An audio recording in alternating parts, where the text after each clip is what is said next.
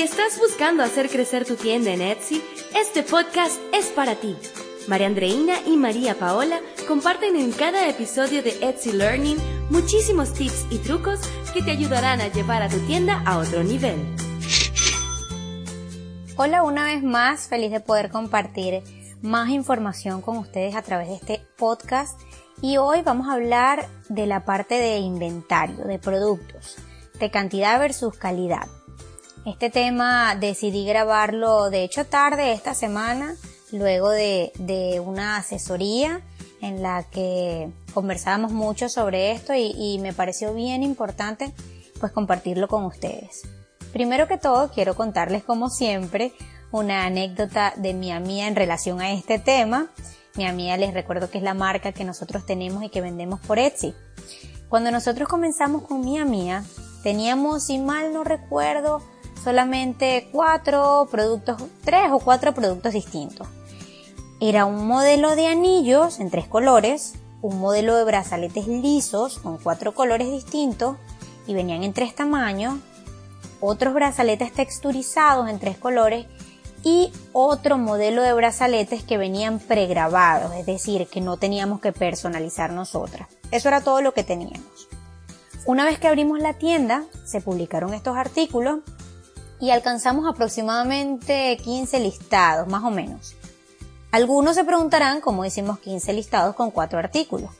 Y bueno, ya hemos hablado un poco de eso en Instagram, así que no voy a ahondar mucho en el tema, aunque me acabo de dar cuenta que voy a necesitar un nuevo podcast para este tema, pero en resumen, lo que se hace es listar los mismos artículos de diferentes maneras para agrandar tus posibilidades en las búsquedas. Ahora bien, Continuando con lo anterior, teníamos aproximadamente 15 listados. Y bueno, como ya saben la historia, o para quienes no lo saben, los invito a escuchar nuestro primer podcast para que se rían un ratito, no vendíamos nada. Pronto comenzamos a preguntarnos qué pasaba y si quizás estábamos ofreciendo productos que pues a la gente no le gustaban, porque no era posible que no vendiéramos nada y se nos ocurrió que la solución era tener otros productos que según nosotras pues iban a ser mejores. Punto negativo para nosotras. Añadimos un modelo de collares que la verdad estaba bastante trendy en ese momento y con mucha emoción lo listamos esperando resultados diferentes, pero no, que va, nada cambió. Vendíamos una que otra cosa, eventualmente no me creerían si les digo que hicimos lo mismo tres veces, gastando presupuesto en más y más inventario, cuando la verdad era que no podíamos ni siquiera vender lo que ya teníamos. Y esto es un error garrafal. Luego de tantas veces nos dimos cuenta que el error no podía ser el producto. Porque, a ver, teníamos productos que sabíamos que eran espectaculares.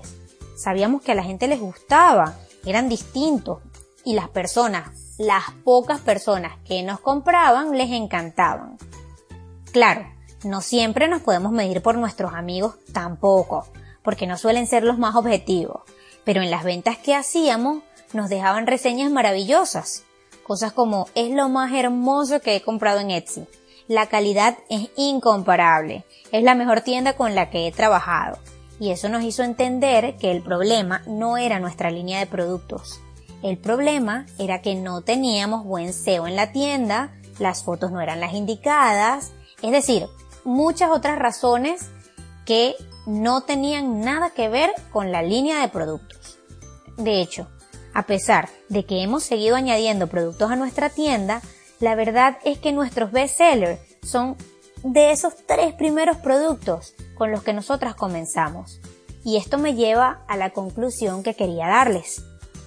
Cuando no se vende tu producto, chequea qué puede estar fallando antes de decidir invertir más dinero en otro, porque quizás lo que está mal no es tu producto y solo estás gastando y gastando dinero en comprar más inventario cuando quizás en lo que deberías estar invirtiendo es en algún tipo de coaching que te ayude a entender bien qué estás haciendo mal, en publicidad o en aprender más sobre la plataforma que estás utilizando. Si es cierto que puede ser que tu producto sea el problema, pues también he visto algunas cosas que por más que hagan lo que hagan, sencillamente no se venden. Pero les digo, esto es el último de los casos. es extremadamente poco común.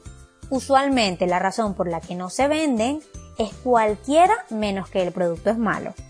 Así que es importante que si tú crees en tu producto y sabes que es bueno, analices todos los factores de venta, imagen, SEO, publicidad, perfil de la tienda, entre otros, antes de decidir comprar más y más inventario, ya que esto usualmente debes hacerlo cuando ya estás vendiendo de forma consecuente. Y hasta aquí el episodio de hoy. Espero que les haya servido muchísimo la información y por favor no dudes comentarnos tu experiencia y dudas a través de nuestro Instagram arroba Etsy Learning donde siempre estamos disponibles y posteando información de valor en español. Recuerda además que puedes descargar nuestro ebook, un ebook maravilloso que hicimos, las seis estrategias para una tienda exitosa y es completamente gratis y te voy a dejar el link para el ebook aquí en la descripción de este podcast. Así que como siempre, nos vemos la próxima semana en un nuevo episodio de Etsy Learning.